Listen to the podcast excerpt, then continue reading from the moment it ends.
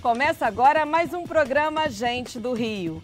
Todo domingo pela manhã, aqui nesse espaço, conversamos sobre o nosso Rio de Janeiro e temos reapresentação depois do programa Canal Livre. Ou você pode assistir a qualquer momento no nosso canal do YouTube, Band Rio. E hoje é Gente do Rio em dose dupla. Temos dois convidados que vão falar sobre carnaval, ou melhor, sobre carnabril. Esse ano não vai ser igual aquele que passou. Aliás, não vai ser igual a nenhum ano. Será que vai dar certo essa história de carnaval em abril? E ser mulher no mundo do samba já é tarefa fácil ou o machismo ainda impera? E os desfiles do carnabril terão o mesmo calor dos do verão ou serão mais frios? Vamos dar estas e muitas outras respostas a várias dúvidas que afetam o coração do fulião com saudade da Marquês de Sapucaí com Luiz Carlos Magalhães, presidente da Portela, e Raquel Valença, professora, escritora, coordenadora de leitura do Instituto Moreira Salles, jurada do Estandarte de Ouro e integrante da velha guarda da Império Serrano. Sejam bem-vindos. Cheio de títulos, hein, Raquel? Há um pouco de exagero em tudo isso. O mais importante mesmo é o Império Serrano, né? Melhor, o, o, o, maior orgulho de todos, de né? De todos. Bem-vindo também, Luiz Carlos Magalhães. Um abraço a todos. Obrigado pelo convite. E eu digo a mesma coisa, o mais importante de tudo é ser presidente da Portela. Pois é, então, além desse mais importante, você, Luiz Carlos, é cronista, advogado, escritor, pesquisador, professor. E Raquel, professora, escritora, pesquisadora, já foi gestora de vários projetos culturais. Vocês se consideram intelectuais no samba? Não, eu não. Eu me considero uma sambista. Né? Agora, eu tenho uma outra vida, como eu digo, o mundo real. Né? O samba é, é, é, o, no, é o, nosso delírio, né? a é. nossa alegria permanente. Na vida real, eu tenho várias atividades, como todo mundo tem, mas eu me considero uma sambista, porque eu não, não, não sou uma mera torcedora do Império Serrano, eu sou uma pessoa que dediquei, estou fazendo esse ano 50 anos de Ai, Império que Serrano. bacana! É Parabéns. meu jubileu de ouro no Império Serrano. E eu dediquei uma parte muito significativa da minha vida ao Império. Então eu me considero uma sambista, tenho muito orgulho de me classificar como sambista. Mas lá na quadra você é tratada de professora, não, né? Não, não, não, não. Não tem isso, eu não? Eu sou tratada como uma qualquer e é isso que é bom, é isso que é maravilhoso, né? É isso que, que faz a diferença, né? E você, Luiz Carlos, se considera um intelectual do samba? Não, de jeito nenhum, me considero um folião. Né? o maior exemplo disso é que eu desfilei 25 anos seguidos no Bola Preta. Eu sou eu sou benemérito do Bola Preta, do Cacique de Ramos, do Bafo da Onça, do Clube do Samba, da Portela. Então, isso é que me dá orgulho. Uhum. Agora, diz fulião. E tem outro tipo de informações, que é como a Raquel também tem. É o que tem que ganhar a vida, né? É, que a gente tem que ganhar a vida. Você me conheceu na Secretaria de Fazenda. Foi, exatamente. Há muitos então, anos. Agora. Eu a... não sei fazer samba, não ah. sei então eu tive que levar minha vida para outro lado. E por acaso caí nesse mundo do qual eu não quero sair nunca mais. E como é que vocês foram parar em Madureira? Que temos aqui, né, a, a representação da, da, nata de Madureira, do samba de Madureira. Império e Portela. Como é. é que vocês foram parar lá? Bom, eu fui para, por incrível que pareça, eu fui parar em Madureira via Brasília. Olha que coisa extraordinária. Porque eu, eu, eu sou da Zona Sul. Eu nasci em Copacabana, no posto 6, e, e de uma família que não, não tinha nenhuma ligação com samba. Meus pais não tinham nem noção do que era uma escola de samba, ou sabiam era vagamente. Quando eu fui morar em Brasília, eu estudava aqui e quando houve o golpe militar, eu fui expulsa da minha faculdade e aí eu fui cursar a Universidade de Brasília, fiz outro vestibular lá e fui como estudante dessas que moram, que, uh, moram em, em alojamento, alojamento e tal, fui para a Universidade de Brasília. Mas lá eu me casei com um colega, né, que é o meu parceiro no livro, né, e, e, e, e nós, uh, como éramos do Rio, as pessoas diziam, aqui tem uma escola de samba, aqui numa cidade satélite tem uma escola de samba, vocês não são do Rio? Eu não tinha nenhuma, nenhum conhecimento, nenhuma ligação com a escola de samba. E o Suetônio tinha menos do que, tinha mais do que eu, porque ele era de Vila Isabel, então ele tinha uma certa noção. Então nós começamos a frequentar uma escola, a Unidos de Sobradinho, que é uma cidade satélite de Brasília, e lá havia um grupo de compositores, funcionários públicos transferidos no início, estamos falando de 1965. Então havia um grupo de, de compositores e quando acabava o ensaio da Unidos de Sobradinho, nós íamos percorrendo os bares e eles cantavam sambas de enredo. E os sambas que eles cantavam na década de 60 eram os sambas de Silas de Oliveira. E eu ficava maravilhada com aqueles sambas que eu nunca tinha ouvido. E aí eu perguntei um dia a um deles, que sambas são esses? Ele disse, isso é Silas de Oliveira, menina, isso é para ouvir de joelhos. E aí eu disse, o que é Silas de Oliveira? nunca tinha ouvido. Quando nós voltamos para o Rio, em 71, o Suetone disse, nós vamos continuar a sair em escola de samba, vamos... Que, que escola nós... Ele tinha uma simpatiazinha pelo Salgueiro e tal. Que, que, que para que escola nós vamos? Eu falei, não sei você, eu quero ir onde está Silas de Oliveira, e era o Império Serrano. E foi para lá que eu fui, né? Que história e, bacana, é, né? Então, eu acho que a primeira vez que eu fui a Madureira na minha vida foi para ir ao Império Serrano para ver de perto o tal de Silas de Oliveira. E você? Eu fui, eu morava no Lins Vasconcelos, né? Uhum. E naquela época, você ia a Madureira como fui a Paris, tão longe que era. É, e eu gostava muito de samba. Eu morava num bairro muito carnavalesco, que é o Luiz Vasconcelos, que tinha quatro escolas de samba. É a maior densidade de escola de samba por metro quadrado. Você tinha Unidos do Cabo Sul, que é minha, uhum. a Flor do Lins, Filhos do Deserto e Aprendizes da Boca do Mato, que é a escola de origem do Martim da Vila. Então, o carnaval, para mim, se resumia a isso, né? Você a Unidos do Cabo Sul tinha que vencer as outras. O que acontecia na Mangueira, isso não interessa, não interessava. Mas ouvíamos muitos sambas do Silas de Oliveira e, de, e, e muitos outros sambas, né? E aí, quando chegou no carnaval do quarto centenário, e eu frequentava as escolas, dependendo se, se tinha ou não condução para voltar para casa. Por exemplo, eu ia muito no Salgueiro, porque tinha o bonde, e nós vimos a pé, se passasse o bonde, nós pegávamos. Eu muito a Vida Isabel. E há muita mangueira também, se bem que a mangueira não tinha a menor chance de ter condução, nós vimos a pé mesmo. E um dia, uma, uma amiga nossa, que também era de Brasília. é, essa, essa, conexão Brasília-Madureira é, é, tá Ela, sim, era uma intelectual, era uma moça muito avançada e tal. Ela foi a Portela e levou os dois irmãos e a mim também. Era o quarto centenário, foi a primeira vez que eu vi o Candeia. Candeia ganhou o samba enredo. E eu fiquei encantado com a Portela com aqueles sambas do Monarco. Juro que não posso me lembrar se for falar na Portela. Falava em Oswaldo Cruz e Madureira, entendeu? Em Oswaldo Cruz, bem perto de Madureira. Tudo aquilo me encantava, principalmente o Paulo da Portela. Paulo da Portela, nosso professor, Paulinho da Viola, o seu sucessor. Eu, eu nunca tinha ouvido falar em Paulo da Portela. Quem são esses caras, Manassé? Nunca tinha ouvido falar. Foi amor à primeira vista? Não, não foi.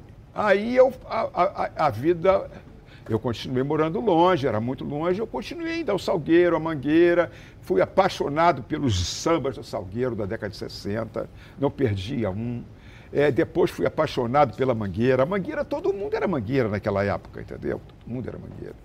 Então, e aí o tempo foi passando, né? E eu, aí eu fui ter contato com a velha guarda da Portela. Tanto que o curioso é que eu fui para a Portela, não foi por causa do carnaval. Fui para Portela pela história da Portela, pelos compositores da Portela, pelo repertório da Portela. Eu comecei, aí eu já não morava mais no Rio, a minha, era a minha namorada na época, ia aos shows da Cristina Buarque, trazia os discos para mim, para eu ouvir, eu conheci o Monarco, comecei a frequentar a velha guarda, conheci o, o Cafofo da Surico, a frequentar a Cafofo, comecei a ter contato com a velha guarda, e eu ajudava muito o pessoal da velha guarda. Você sabe que eu, que eu mandava para caramba naquela época.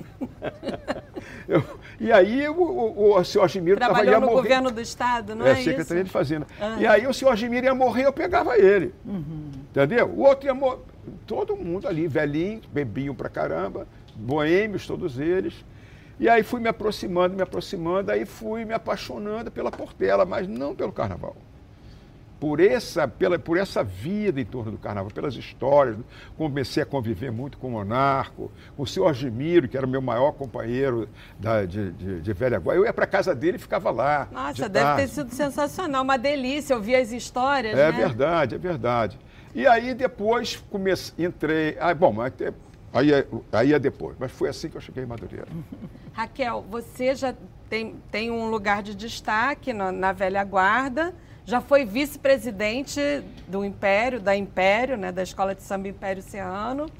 Agora, as mulheres, elas, elas são endeusadas na avenida, as tias são respeitadas, mas assim, cargo de direção não tem muito em escola de samba. Na Liesa, uhum. então, nem se fala, né? É. Ainda, o machismo ainda impera nas escolas? É, eu acho que muito ainda. Já foi bem pior, mas ainda tem. Ainda, o mundo do samba é extremamente excludente para as mulheres, né? Quer dizer, as mulheres têm no samba um papel pré-determinado, né? Por que exemplo, é quem, o papel... quem arruma as mesas das festas, quem, quando eu cheguei no Império, quem fazia os bolinhos, ia para a cozinha fritar os bolinhos eram as mulheres. E elas não achavam ruim, porque na cultura afrodescendente, a, a cozinha é um lugar importantíssimo. É, é uhum. Eu me horrorizava com aquilo, imagina se eu vou fritar bolinho, mas elas achavam o máximo. Então eu, eu fui me acostumando a isso, mas eu acho que é, é bastante excludente, sim. É, por exemplo, é, quando eu, eu fui, durante 11 anos, eu fui da bateria do Império. Ah, é? é Tocava eu, o quê? Chocalho. E eu, eu já, já tocava aqui e ali em outras escolas, mas aí quando a bateria do Império abriu uh, vaga para mulheres, eu fiz teste e entrei. Foi, isso foi em 94, é. E aí, durante 11 anos, até me tornar vice-presidente, eu saí na bateria. E, e, e, havia muito machismo, muito. Não propriamente dentro da bateria, mas em geral. Eu me lembro de uma vez que eu hum. e duas colegas do Chucalho descemos e um senhor parou na minha frente assim, disse assim, você é, sai na bateria? Saio. Eu quero ver você tocar, toca aí para eu ver. Eu achei aquilo um abuso enorme. É. Talvez se eu se eu não, não tivesse esse outro mundo, eu, eu me conformasse com aquilo, fosse tocar para ele fazer. Eu falei, peguei o chocalho e falei, toca o senhor primeiro. Se o senhor souber o suficiente para me julgar, eu vou tocar. Aí ele, não, não, eu estou brincando e tal, mas é, é, essa brincadeira. Que não faria com um homem, né? Exatamente, não faria com um homem. Ninguém chegaria para um repique ou para um surdo, toca aí para ver se você toca. Então havia uma, uma discriminação ainda, porque a, a, a mulher em bateria. E agora coisa... ainda há, né? E agora ainda há. Por exemplo, nos cargos de direção, a gente ainda vê muito poucas mulheres, né? Ainda há poucas mulheres nos cargos de direção e eu noto também os tipos, eh, eh, elas podem ser boas ou mais dirigentes, mas o tipo de comentário que se faz às mulheres dirigentes é muito diferente do tipo de comentário que se faz aos homens Por exemplo? Por exemplo, eu vejo assim que as, as mulheres, os homens presidentes, ninguém toma conta da vida deles. É, doutor? Ninguém toma conta, é, não. Minha, não. Da sua não, nem de nenhum é. presidente. O presidente pode ter, uh, enfim, a vida particular dele é indiscutível e é isso não acontece com as mulheres uma mulher presidente, todo mundo vem com uma história, ah, ela está tendo um caso com fulano, ah, é, isso é. né? E, né? E, isso é uma coisa que me desagrada muito. É verdade. Uma vez, a respeito até de uma presidente que o Império teve, vieram falar comigo, ah, eu soube que ela está com fulano, não sei o que, e eu disse, não, eu posso até não concordar com tudo que ela faz, mas a vida particular dela é um é. direito dela que não tem que ser discutido. E, e olha que era uma presidente que eu, eu, eu tinha restrições a ela como presidente, mas eu acho que é abusivo com relação. Uma coisa, uma coisa. A gente não pensa é. em algo semelhante com um, um presidente é. homem, né? Se a, se a, gente pensasse mais assim, se fosse um homem, é. a gente ia, ia, se tocar mais disso. É, no caso, no caso dos homens é até o contrário disso. Se o cara não tem caso com ninguém, o pessoal já começa a olhar desconfiado. Ih, aquele cara não tem caso com é, ninguém, estou é. começando a ficar desconfiado dele. É, é, é, a sociedade, é a reprodução do que. Mas essa, algumas mulheres furaram essa barreira, né? Ah, Mas sim. aí por talento individual, uhum. não por um pensamento. corrente, como é o caso da Vilma Nascimento, como é o caso da Narcisa, É, né? claro, como é o caso da, da, da Gigi, da Mangueira, como é, o É. caso da, da, da- daquelas porta-bandeiras famosas da Mangueira, que eu não estou me lembrando o nome. É, Tidinha. é, é. as Então, grandes aí- furava esse cerco, né? Furava esse cerco. Mas não há realmente, não há. Lá na Portela, por exemplo, tem uma que se, que, eh, se distingue, que é a tia Surica, por ser uma matriarca, como era Dona Neuma, Ah, como era Dona Zica, É. entendeu? Como foi Dona Eulália do Império. Como foi uma Dona pessoa- Eulália do Império A pessoa Serrano, mais é, respeitada é, é. do Império em todos os tempos foi uma mulher.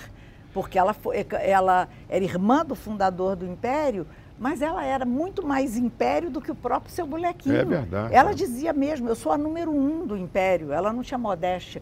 Eu sou a número um do Império. E fazia muito bem, É, né? até porque É. também se não, se não reafirmar Claro. isso, é aquela É. história. E, e ela é, é- é- é que mandava em tudo. Ela sentava na frente da bateria, já velhinha, sentava na frente da bateria numa cadeirinha, chamava o mestre e dizia do que, que ela não estava gostando. Então ela mandava realmente no Império. E era uma pessoa respeitadíssima. Mas são as exceções, né? As exceções. É, não- E, gente, e esse carnaval em abril? Vai pegar isso? O que, que vocês estão achando?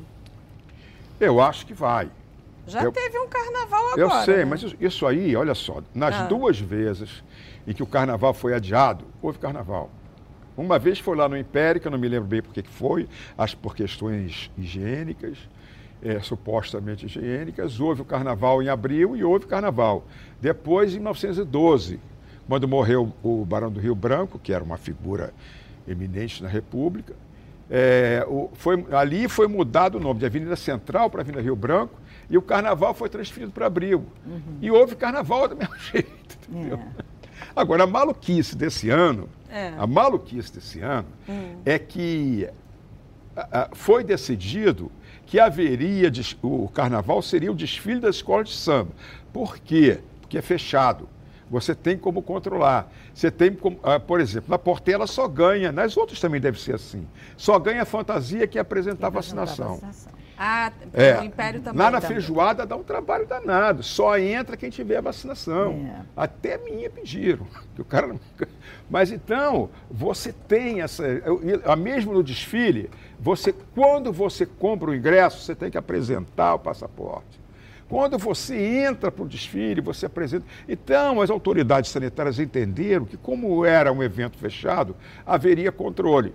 Então, só haveria o desfile da escola de samba. O resto não haveria porque aberto não tem controle. E acabou sendo o contrário. inverteu tudo. O contrário. Vai haver tudo Que não o teve controle, É. menos. É, o que me chocou muito, a, a frase está eh, já corrente, né? No, no- no carnaval, neste que acabou, né? A gente.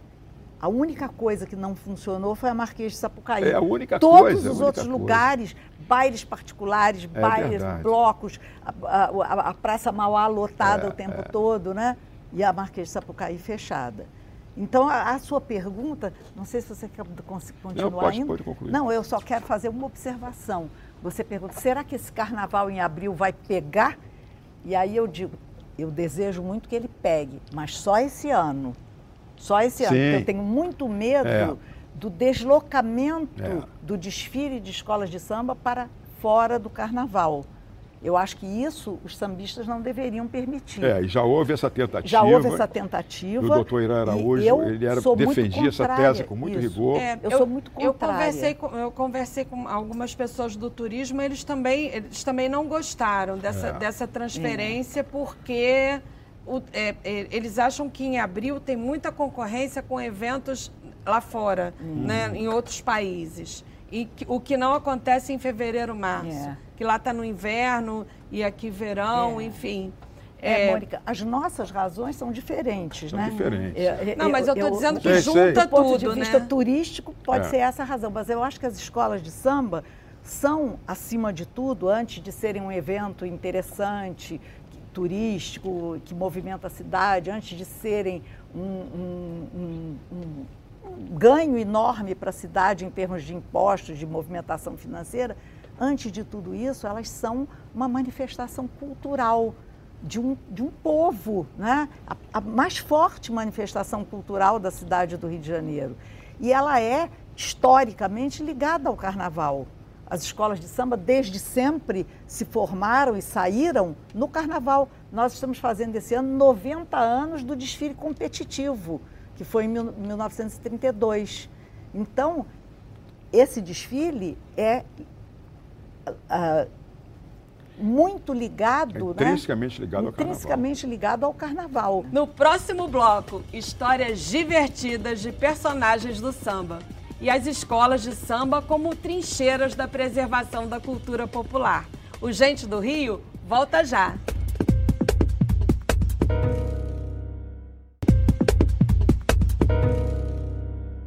Voltamos com o Gente do Rio. Hoje conversando sobre carnaval e escolas de samba com Luiz Carlos Magalhães, presidente da Portela, e Raquel Valença, professora, escritora e integrante da velha guarda da Império Serrano. Doutor, a Portela esse ano vem com um enredo sobre, sobre é, um movimento sobre negros, né? Invocando essa, essa, essa, esse, esse tema que não, não, não usava desde 1984. Por que essa retomada? Olha, uh a Portela respeita muito o carnavalesco trazendo o enredo dele. Né? Não que seja obrigatório. Claramente uhum. não foi, por exemplo, nós aqui. É, mas geralmente o carnavalesco traz o seu enredo. É, dessa vez, é, no embalo desse movimento mundial em relação à questão racial, a partir dos, dos os acontecimentos dos Estados Unidos, que na verdade são, são servem de, de, de cenário para o mundo inteiro. Escancararam, né? né? Mas eles, eles, eles dão, dão notoriedade dão a uma questão que, tudo, que é uma é, questão, é, na verdade, do é. dia a dia em todos os lugares, inclusive é. aqui. E também, é, é, aproveitando esse momento em que os movimentos negros estão se afirmando no Brasil, Estão se afirmando mesmo. Não é uma coisa que. Hoje em dia você vê na televisão, a televisão dá tamanho destaque a qualquer acontecimento de, de, de discriminação racial, que tem, muita gente vai pensar duas vezes, inclusive bom, né? empresas, né? principalmente a partir da participação das empresas do compliance das empresas. Né? Se você fez isso, você é demitido na hora. Né? Então, eu, isso, isso tudo formou um caldo de cultura para que esse, o, o, o, enredo negro aflorasse. E então surgiu a questão do baobá, né? porque eu mesmo, que me considero uma pessoa que até por razões familiares tem muita ligação com a cultura, com a cultura africana, a cultura negra, eu não tinha dimensão do que era o baobá. Para mim, o baobá era uma árvore do pequeno príncipe, pequeno príncipe ficava lá revolvendo para não tomar conta do, do do, do asteroide dele, que se ela crescesse muito, ela matava tudo.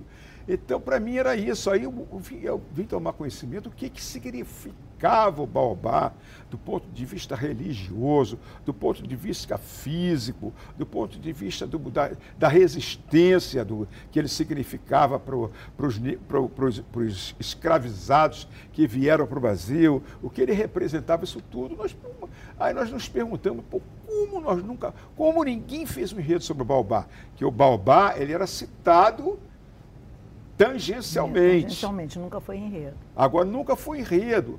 Ah, poxa, mas como que nós ficamos tanto tempo sem fazer o Baobá? Aí, isso aí foi na diretoria, foi assim como uma, uma obviedade. Uma... E vai ter alguma homenagem ao monarco, presidente de honra, que faleceu recentemente? Não, não vai ter. Não vai ter porque é surpresa. Claro que vai ter. ah, então conta pra gente. Não, Pode não, não, não surpresa não. Eu, eu, olha, eu nem aqui. sei direito. Eu nem sei direito. Nem sei. Eu não, mesmo que eu soubesse, eu não, eu não poderia dizer, porque o carnavalesco ia me comer. não pode. Isso aí é, é, é, como a águia, né? Como a águia. É. E, e, e para te ser sincero, eu não gosto muito nem de ver. Eu, não, eu, se eu pudesse, eu entrava no barracão. Nem de saber assim. para não ter. Não é, cair eu, se eu pudesse, eu entrava contar. no barracão assim, para não ver nada. Eu gosto de ver lá. Agora, Raquel, falando aqui de, de tradição, de negritude, de movimento negro, as escolas já foram consideradas é, quilombos urbanos, né? Verdadeiras trincheiras da, da cultura popular.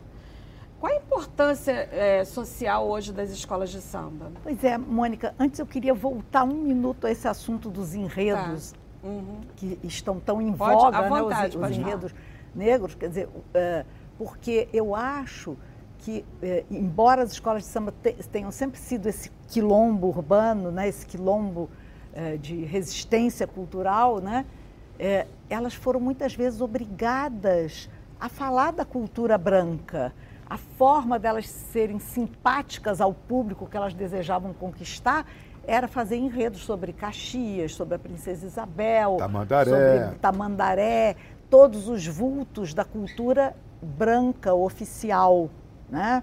E uh, do momento em que as escolas de samba retomam a, a, a, sua raiz negra, né? e não foi agora, foi lá na década de 60, 60. Né? com o movimento do Salgueiro e tudo, a gente achou que isso era definitivo, porque a escola de samba tem que falar dela, tem que falar da, da, da, dos seus anseios, e os compositores, muito sabiamente, enfiavam nos sambas enredo pequenos recados de negritude que a gente pode analisar. É, hoje, é, esse ano, nós também temos algumas escolas falando é, muitas, delas mesmas. Muitas. Né? Exato, muitas, muitas, escolas. Então, eu acho que é uma coisa é, maravilhosa, agora, nesse momento, essa retomada porque houve, na primeira década deste século, um período de enredos terríveis de, de iogurtes e, e patrocínios, não sei o quê, que era um desastre. Uhum. E as escolas de samba têm que se conscientizar do papel delas, de difusoras da, da sua cultura,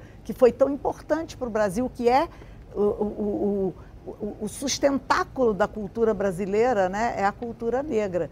Então eu acho muito bacana que, a, que as escolas agora estejam nesse, nessa retomada importante. Agora esqueci o que, que você perguntou. Não, eu perguntei sobre a importância social das ah, escolas. Ah, é enorme, é enorme, porque se a gente for olhar assim, o desenvolvimento das escolas de samba, elas, na verdade, representavam num momento, né, na, nas décadas de 30 e 40, num momento de terrível exclusão da população negra, elas representavam pontos de encontro, né? Como se houvesse e havia a consciência de que conviver era uma questão de sobrevivência. Cada um na sua casa, isolado, era mais difícil se opor a toda a discriminação, a toda a arrogância da sociedade do Rio de Janeiro, né? só posso falar daqui, em relação à, à população negra, que foi jogada para longe do centro, foi, enfim, sofreu todo tipo de discriminação. Então, do momento em que elas se unem, por isso a gente classifica como quilombos, porque não eram quilombos de uma luta explícita como Palmares, mas eram quilombos de grande poder de resistência. E o Paulo da Portela foi uma figura para a qual a gente tem, todos os sambistas têm eternamente que tirar o chapéu né? porque ele foi o articulador disso. Acrescentar um pouquinho aqui, uhum. aqui. O maior exemplo disso é que na, quando começou isso, que foi no comecinho dos anos 60, quando o Salgueiro fez Quilombo dos Palmares, que falou de Zumbi dos Palmares, eu estudava no Pedro II, que era o colégio padrão, e eu não uhum. sabia que era zumbi. É? Sabe o que, que é isso? É. Eu não sabia quem era Zumbi dos Palmares, cara. Então, esse papel que o Salgueiro, como ninguém fez, o nosso querido Pamplona ali, é. não é isso? É uma, é uma manifestação cultural brasileira, diz que é a maior do mundo, que foi feita por filhos e netos de homens escravizados. Então tem o preconceito, que a gente sabe que a raiz de tudo é a escravidão. O Gabriel Davi, diretor da Liesa, teve aqui e contou de um, de, um, de um projeto que, segundo ele, já está sendo gestado na Liesa para fazer um aplicativo para as pessoas é, verem o, o, desfile, construírem seu próprio desfile naquele aplicativo e que aquilo podia servir também de ideias para as escolas de samba, né? Aproveitarem. O que, que vocês acham dessa, dessas inovações e dessas, tec, dessas novas tecnologias? Olha, eu e, Ra eu e Raquel somos é, de outra geração, uhum. tá certo? Nós não somos digitais. Né? É. Por maior esforço que façamos. Mas eu, o mundo. Eu, sim, o mundo, o mundo é sim. Eu estou dizendo que eu estou aqui, meu deslocamento. É. O meu filho, que tem 10 anos, ele fica impaciente comigo. Mas, pai, você não sabe isso. então, a nossa adaptação a isso ela é mais vagarosa. Bom, mas eu acho que isso é um, uma experiência. O que, que é uma experiência? É alguma coisa que você coloca em prática e obtém o resultado. Tá certo? Então, acho que tudo tem que ser experimentado. Agora, isso já existe, de uma certa forma, no, no site Galeria do Samba, o desfile virtual. Uhum. Você tem até um, que é o, o, os cinco bailes, que é um espetáculo. É um espetáculo, eles fazem. É um espetáculo. É. Você lá entra, você inventa o nome da sua escola de samba, você faz o seu enredo com o seu é. samba, isso já existe. E muitos carnavalescos vieram do mundo desses carnavais é. virtuais, isso é que eu acho curioso. A pessoa fazia carnaval. Leonardo Bora, né, que é um é carnaval atual da Grande Rio, talentosíssimo, ele começou aos 13 anos fazendo o é. carnaval virtual.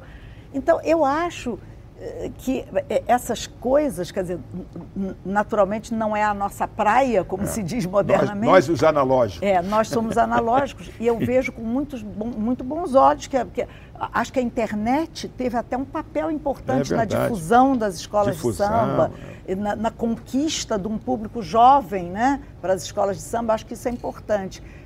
Eu só não gostaria que isso interferisse na realidade. Uhum. Ou seja, que isso viesse a cunhar um tipo de desfile que não é a, aquele que é a tradição, que é o que a gente conhece como uma coisa né, que veio de lá da década de 20, de 30, né?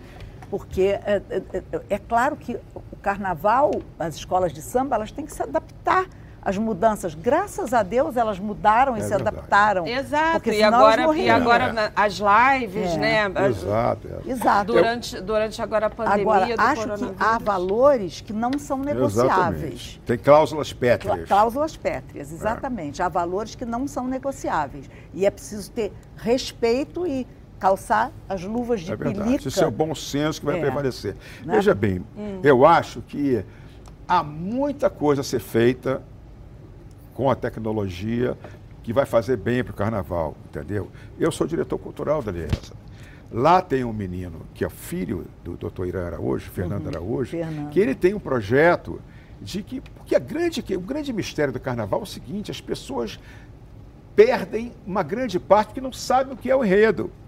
Ela, na verdade, ela gosta de luzes e cores, mas não sabe o que é o enredo. O Marcos Rosa fez agora aquele caderninho, caderninho. que é um achado, é um é. espetáculo aquilo.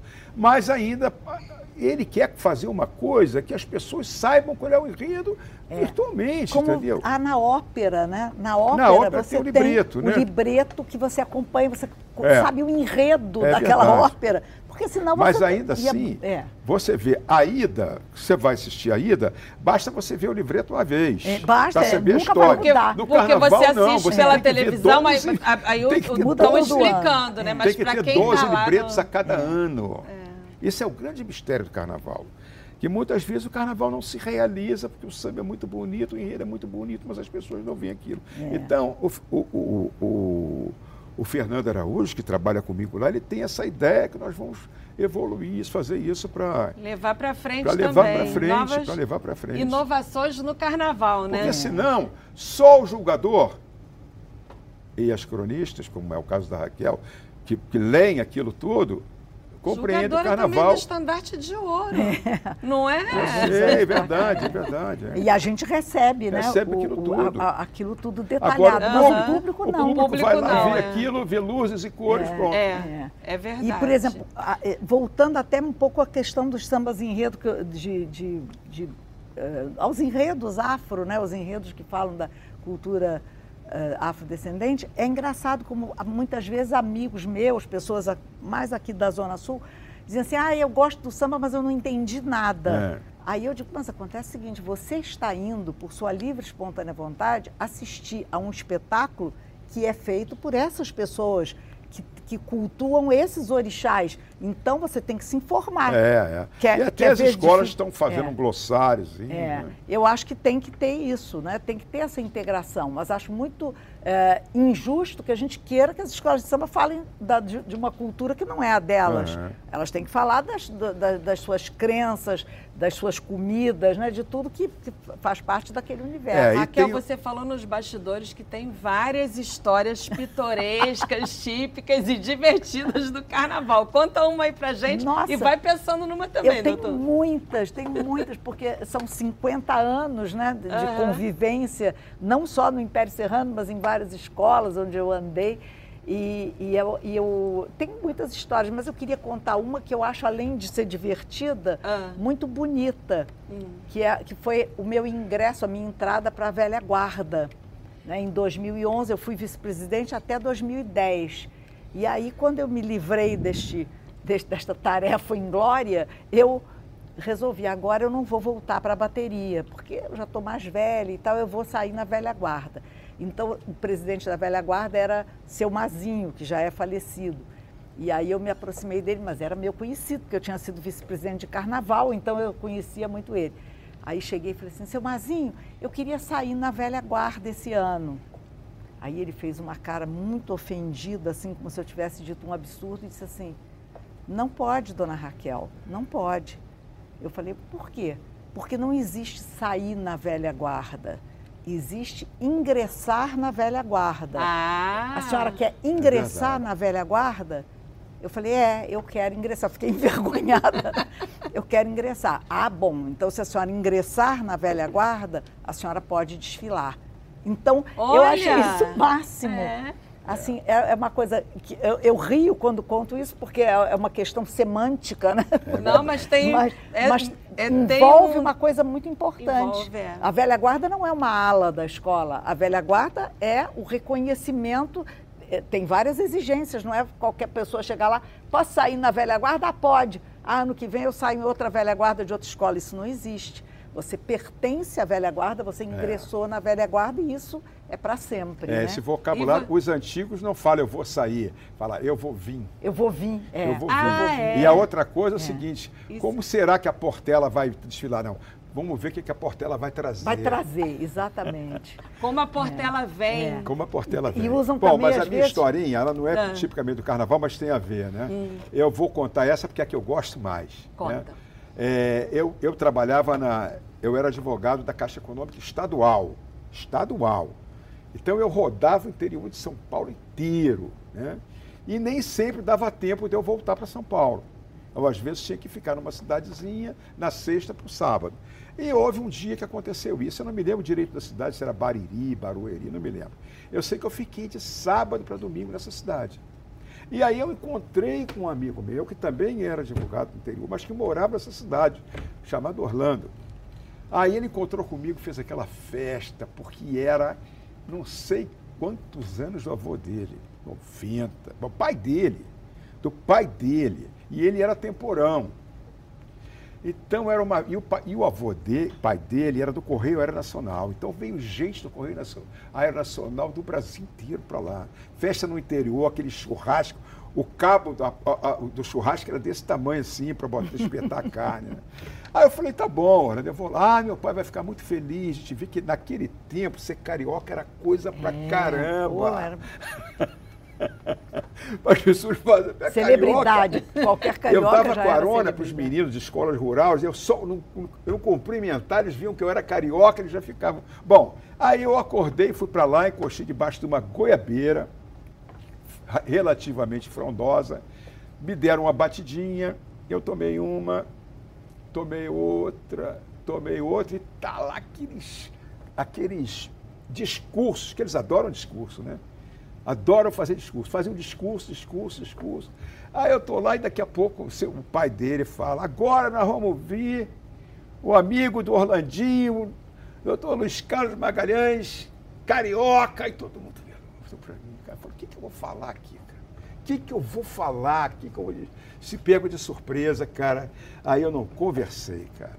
Eu, eu, eu, eu falei, recitei o samba da Mangueira, que era sobre os modernos bandeirantes, Correio uhum, Nacional. É. Boa noite, meu. Aí eu falava, boa noite, meus amigos.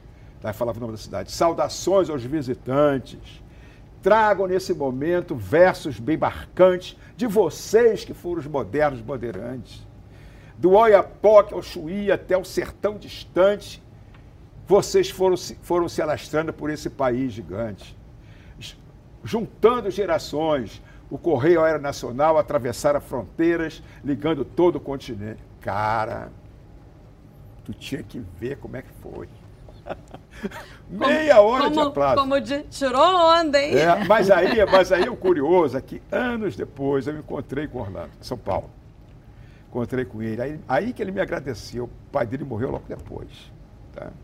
Ele falou, pô, você não sabe, foi a última grande alegria do meu pai aquele discurso. Ah, que legal, Aí eu não bacana, sabia se eu dizia para ele se eu tinha feito um improviso ou se era o samba da mangueira. Ih, Aí eu falei que, foi, que era o samba da mangueira. Aí ele riu muito. É legal, porque aí depois ele podia ouvir, É, lembrar, verdade, né? é. Mas essa foi uma história muito engraçada, muito engraçada. No próximo bloco, você sabia que a Portela agora é patrimônio imaterial do Rio? E que o samba do Rio de Janeiro é patrimônio cultural do Brasil?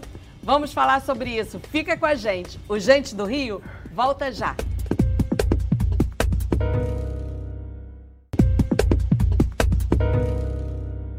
Estamos de volta com o Gente do Rio. Hoje conversando com Raquel Valença, professora, escritora e integrante da velha guarda da Império Serrano, e com Luiz Carlos Magalhães, o doutor, presidente da Portela. Doutor, o, portelense Marquinhos Oswaldo Cruz esteve aqui e falou da chateação dele com, com que ele, do afastamento que ele teve da Portela por causa do problema na escolha do samba. Não é já a hora de trocar de bem com o Marquinhos, não? É, mas nunca trocou de mal, nunca trocamos de mal. Isso aí, pô, a minha amizade com o Marquinhos veio. Porque o, o, o, o- o Marquinhos me falaram assim: tem um cara que gosta mais de Paulo da Portela que você. Aí esse cara era o Marquinhos. Aí nós nos encontramos num, num bola preta da vida e ficamos amigos. Eu fiz o pagode do trem com ele durante 10 anos, meu amigo. E é um grande criador de, de eventos, né? Só que ele fez o samba para concorrer. Entendeu?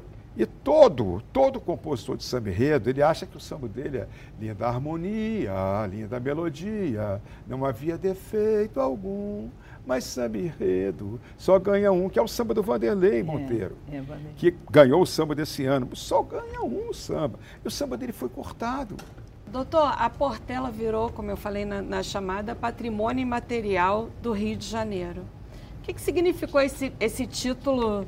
Né? É mais um, um troféu para essa escola tantas vezes campeã? O que, que significou É, esse título eu acho para que Portela? o sentido prático disso, Hum. é, nós vamos demorar a ver ainda. Eu acho importante que é um laurel, né? é um status que as escolas ganham. As escolas que são tão discriminadas têm esse, essa coisa do samba, ser, ser o samba, tanto o samba baiano quanto o samba carioca serem patrimônios materiais da humanidade. É um reconhecimento muito grande, é um tapa na cara de muita gente.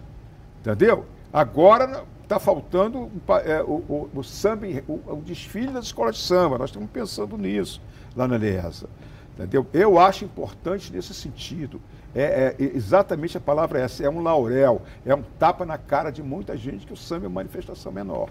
Raquel, você foi uma, da- uma das que fez o dossiê para que o samba do Rio de Janeiro se, se tornasse Isso. patrimônio cultural do Brasil. Isso. É, isso Quais foi... foram os argumentos e qual é a importância desse título? Pois é, isso foi uma- uma- um trabalho que me deu muita, muita alegria. E eu entrei mais ou menos por acaso, porque o trabalho era coordenado pelo Museu do Samba, pela Nilcemar Nogueira, que é a presidente do Museu do Samba, e a, a sugestão foi da cantora Alessi Brandão. A Ah, não Alessi- sabia, não. É, a sugestão, assim, vocês têm que tomar a frente disso. E na época eu não fazia parte do Museu do Samba, ele já existia há quatro ou cinco anos e eu não era ainda Centro Cultural Cartola e eu, e eu não, não participava. Então a Nilcemar dividiu o trabalho assim, vou chamar as, as, as escolas mais antigas e vou chamar um pesquisador de cada escola. E me chamou para fazer a parte do Império Serrano. Mas é um trabalho amadorístico, né? um trabalho de, de abnegação e muito trabalho, porque montar o dossiê você tem que ter vários documentos, várias, tem que escrever texto. E, então acabaram, ah, ah, os outros participantes foram saindo e o trabalho ficou na mão de muito poucos, né? Então foi uma trabalheira, assim, os últimos dias antes de entregar o dossiê, nós varamos noites trabalhando e nos falando. Mas depois valeu a pena. Valeu né? a pena, porque foi um trabalho em, em que a gente reuniu né, dados é muito bom, muito da construção da, da, das escolas de samba como instituições culturais. E antes da gente ir para o nosso ping-pong final, vou fazer uma última pergunta. As novas gerações, quais são as apostas de vocês? Você quer nomes? Sim, também quero. Olha, bom, nós temos, eh, nós temos assim, eh, em, em, várias, em vários aspectos, né? A coisa que me deixa muito feliz é a renovação uhum. no samba, né? A renovação. Então a gente tem renovação em tudo. Por exemplo, no Império Serrano, o novo diretor de bateria, né, que estreia no próximo carnaval em abril, é, é um, um, um, garoto que eu conheci pequenininho, filho do mestre Faísca. Em todas as escolas a gente vê essa renovação, né? A mocidade tem também na bateria um, um filho de, de ex-diretor. E, e, e, e, no tocante aos carnavalescos, que não são pessoas criadas né, dentro do, do, do, do, do ninho das escolas de samba, a gente vê com muito. Eh, eu tenho muito otimismo em relação a isso, porque com todos os equívocos que muitas vezes eh, né, se eh, houve eh, certos descaminhos né, do, dos, dos, carnavais, mas eu vejo hoje a retomada por uma geração jovem de grandes acertos, né? Por exemplo, esses meninos que estão na Grande Rio, Leonardo Bora e o, e o Gabriel Haddad, são talentosos, são pessoas bem formadas, com formação acadêmica, mas que não perdem o, o pé no chão, né? E assim, muitos outros exemplos. E você, doutor, suas apostas? Olha, a, a aposta é na internet. Uhum. Porque você tem casos como o Vitinho, que era diretor de bateria da Porta Imperiano, lá da uhum. Serrinha, filho do Faísca. ele ele foi para o foi, foi o Império e está arrebentando. Como qualquer um, da, vários na Portela, se você tirar é, e, e, colocar no lugar do, do mestre Nilo, claro que vai ser a mesma coisa, mas você tem, porque é um aprendizado prático, é. não é uma coisa teórica, está ali vendo. É. Entendeu? O Vitinho é curioso. Eu falei com ele que eu não gosto mais dele, que eu gostava dele quando ele usava um sapato de cada cor, é. de cada tipo de sapato. É. Para você ver como é que é a cabeça desse nesse, menino. Nesse, nesse ponto eu quero ressaltar também na Vila Isabel, o mestre Macaco Branco, é, né? Verdade, que é, cria é. da casa, sai na bateria da vila é. desde menino. E lá na que Portela, coisa bonita, né? Ele ter agora encontrado o seu o seu lugar. Né? Lá e... na Portela nós temos a Nilce Fran, que ela é uma escola de passistas, tem escola de bateria, tem escola de, de mestre-sala, é. tem mestre Onísio aí. Eu mandei uma, uma, filha de um amigo meu lá para o mestre Onísio, ele está encantado com a hum. garota, e a filha do oficial da Marinha. tá certo? É. Então eu acho que tá, eu, eu acho que não tem muito é vitrine. Mesmo nos compositores de samba que não sejam de carnaval, tem muita gente boa aí que não tem essa vitrine, ainda mais agora, que é tudo por extremo, não tem mais o disco, não tem nem loja para vender. É. Não é que não sendo compra, de, não tem nem loja para vender. É, é verdade. Tem nem e, loja. Então vamos nós aqui para o nosso ping-pong final. Time de futebol. São Cristóvão. Fluminense. Desfile inesquecível.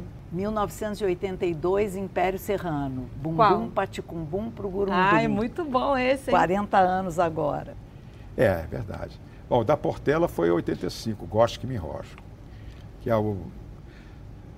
Para mim é fantástico. Melhor samba enredo de todos os tempos. Os cinco bailes da história do Rio, Império Serrano, 1965. Como é que é?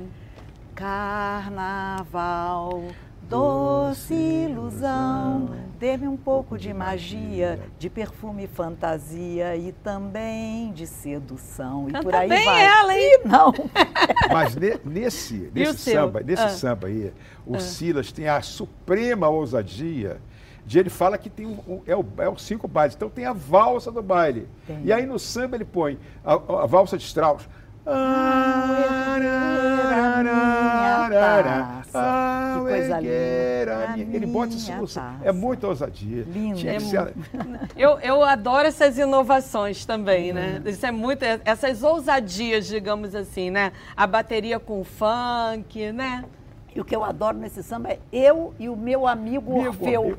Isso não é Sim. lindo? Olha a rima. É, Olha, olha a rima. é. Eu e meu amigo Orfeu. Sedentos. Sedentos de alegria. Ele tinha que rimar com Orgia, rio. Ele perdão. tinha que rimar com rio. Qual é a palavra que ele pega, vai É. pegar para rimar com rio? Eu e meu amigo Orfeu, sedentos, Sedentos de, de orgia. alegria e desvario. De Viemos orgia e desvario. Como é é que pior. é? De orgia e desvario. orgia, mais Olha que ainda. coisa, meu Deus. Então, seu samba é o mesmo do dela? O Não, é melhor de todos o os Silas é o tempos. campeoníssimo, né? Mas o, o- o Ah. samba que afetivamente Aham. mais me encanta, porque tem a ver com a minha infância em Vila Isabel, na casa da minha bisavó, que nós ficávamos ali no Boulevard, é um, é um samba do, do Diniz e do Bocão, que fala muito prazer, eu sou a vila. Ah, Porque ele mostra ali tudo que eu via. é. Com a mim, todo mundo vivo, Antes meu pai, minha mãe, minha, minha avó, minha É. bisavó. Uma figuraça do samba. Uma figuraça, assim, uma típica, né? Uma, De todos os tempos? Não, pode ser. qualquer tempo. Uma O figuraça. mestre Fuleiro, do Impé- diretor de harmonia do Império Mas Serrano. por que, que ele era uma figuraça? Porque ele era uma pessoa divertida, mal-humorada, eh, eh, gentil, eh, eh, tudo, tudo que você puder dizer de um ser humano, você pode aplicar ao mestre Fuleiro. Competentíssimo, uma coisa espetacular. Mestre Monarco. Porque ele se atribuiu o papel de ser um contador de história do samba, de contar aquela história. E era uma, uma, uma figura de um ser de luz para todos É. nós. Maior perrengue que já passou na avenida. Eu saí durante 13 anos no Império tomando conta da ala das crianças. E eu me lembro muito de um carnaval de 89 do, do eh, Jorge Amado Axé Brasil, em que a nossa roupa eh, da- do departamento feminino, que tomava conta das crianças, não chegou. na- não, não chegava, e eu em Madureira, nervosa, porque a concentração já era daqui a pouco e a roupa não chegava, só tínhamos os brincos. Não se pode ir para a avenida só de brinco. Aí eu fui para a avenida de qualquer jeito, com qualquer roupa, e aí chegam as roupas. Eram umas roupas de lese branca, porque o desfile era de manhã. E era uma roupa de lese branca, e eu fui para o banheiro de um posto de gasolina trocar. Então, eu- eu- o banheiro imundo, aquele Ai. chão de banheiro na avenida, e eu tinha que trocar a roupa, botar a roupa de lese branca um tanto amassada. Então, o que, que eu fiz? Me desfiz da roupa que eu estava usando, virou tapete. Joguei no chão a calça e a blusa que eu estava usando para não sujar a roupa do desfile. Gente! Larguei para trás, falei, não quero nunca mais ver essa roupa de tanta imundice que tinha. E assim muitos outros. A gente passa por muito perrengue, né? É. Por muito E perrengue. você, doutor? É, Per- tem- um perrengue aí. Vou escolher um, umzinho. Umzinho. Foi lá de, no carnaval, acho que foi 2015, foi aquele famoso carnaval que a velha guarda não desfilou. Que fechou o portão. Ai, que tristeza. Eu estava lá atrás, atrás da velha guarda ainda, estou vendo demorar pra caramba, né?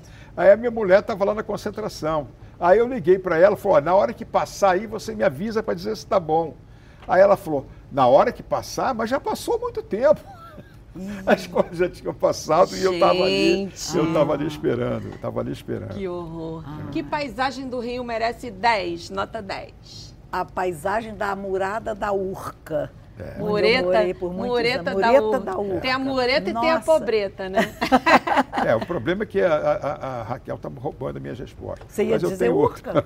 Eu morei Mas na eu tenho Urca. outra. Vocês estão muito tenho em direito, sintonia. Eu É, tenho é. direito. Ali na Vida Rui Barbosa, Ah. quando você olha para a Urca, É, né? Aquela paisagem ali é muito bonita. E você mesmo. sabe sambar, doutor? Eu dou, meu, dou, meus, dou minhas cacetadas. Melhor bar do Rio. A pergunta que ela não queria. Ah, essa pergunta é difícil. Conta aí, doutor, então, primeiro. A minha, o meu é o Bar do Momo, que é pertinho da minha casa e é, e é tão alto astral que eu A gente, almoço... fala- a gente conversou com o Toninho na semana passada. O Momo está fazendo 50 É anos esse verdade, ano é também. verdade. É, mas eu sou do- desse tempo, que ninguém Aham. era um pé sujo aquilo É. ali. Então hoje todo mundo vai almoçar ali, é um alto astral tremendo aquilo, meu filho vai, os amiguinhos dele, é o lugar que eu mais gosto hoje lá. Eu gosto, eu gosto muito do bip bip em Copacabana, mas ele perdeu muito, né? Depois, Depois da morte do Alfredinho, Alfredinho. morreu, né? E, mas, enfim, há vários bares que eu frequento. Por exemplo, eu- durante muitos anos eu frequentei um bar em São Cristóvão, eh, que era eh, o, o- Esqueci o nome dele. Um bar que tinha um- um- uma empada maravilhosa e tudo. Eu adorava aquele lugar. Mas, mas hoje em dia, eu não sei, o, o bar que eu gosto de frequentar atualmente, porque é onde vão os meus amigos e tudo, é o Vizinhando Mané, na, na Sei. vi- eh, 28 de É. setembro. Melhor chopp. Ah, aí, aí, Melhor petisco. É, Eu sou a melhor petisco também do Momo. Melhor Bolovo. chopp não acho que te dá não. Bolovo. Ma- é, bolinho de arroz é o Bolinho quê? de arroz, tem aquelas coisas todas do, do botequim, né? de- da comida de botequim. E você, Raquel? Melhor Olha, petisco. melhor petisco. Ah, eu gosto muito do, do pavão azul na rua Barata Ribeiro, É, eh, que tem ah, as pataniscas de, de siri? De bacalhau, né? Bacalhau, é. É. Uma Mas melhor chopp eu não sou muito exigente, não. Desde que tenha colarinho, É. seja geladinho, eu... Um ídolo. Silas de Oliveira, não há outro. Paulo da Portela. Um sonho. Ver o Império ser campeão do grupo especial, que eu Ah. não vejo desde 82. Muito bom. E você, doutor? É, o sonho vai ficar no samba, né? Ah, É, ver a Portela ser campeão mais vezes, para que ela possa fazer as duas coisas, ser competitiva e ser e manter as suas tradições, que é difícil você fazer as duas coisas. Então, ela sendo campeã mais vezes, nós podemos cuidar também da nossa, da nossa alma. Muito obrigada pela participação dos dois. Raquel, muito obrigada. Foi ótimo agradeço. conversar com você. Essas duas riquezas de Madureira, do samba de Madureira. É, foi bom, muito legal, muito bom. E o Gente do Rio fica por aqui, mas na semana que vem tem mais. Um beijo!